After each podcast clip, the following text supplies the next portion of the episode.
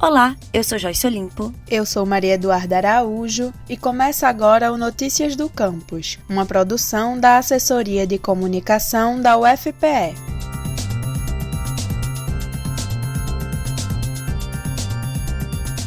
Em 2020, é comemorado o centenário do nascimento de Clarice Lispector romancista, cronista, jornalista e contista, Clarice é considerada uma das maiores escritoras do Brasil. Clarice colocou em seus textos foco no inconsciente, tornando os sentimentos e as sensações dos seus personagens fatores importantes de suas obras. Além disso, suas narrativas falam sobre o cotidiano e os problemas que podemos encontrar ao longo da vida, criando semelhança e intimidade de personagens com os leitores. Nós conversamos com o professor Lorival Holanda, do Departamento de Letras da UFPE, e ele nos falou sobre a importância do trabalho de Clarice para a literatura brasileira. A importância de Clarice para o Brasil e para Pernambuco é que, primeiro, ela leva uma outra imagem do Brasil, da literatura brasileira, para a França, para os Estados Unidos. Né? Quer dizer, é a apresentação de uma literatura do que nós somos hoje, o contemporâneo. Desaparece o estereótipo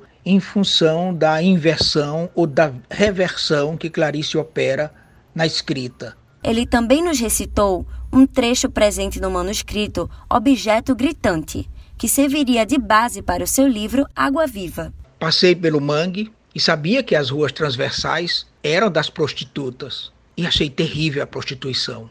Eu vi, eu vi, eu vi. Vi com pressa porque o futuro me espera, com impaciência, nunca vou esquecer. Fiquei exausta de ver e gravar. Até morrer, nunca pisarei nesta terra maldita onde crianças são defloradas como flores esmagadas. Voltei. Parece incrível que voltei. E fui para a cama com os olhos fechados. Mas eu vi ainda. Vou ver sempre a miséria. A piedade arde e dói. Não suporto a injustiça social. De premiações importantes da literatura a uma estátua em sua homenagem no Rio de Janeiro e em Recife, a artista comove até hoje quem procura se aproximar de suas obras.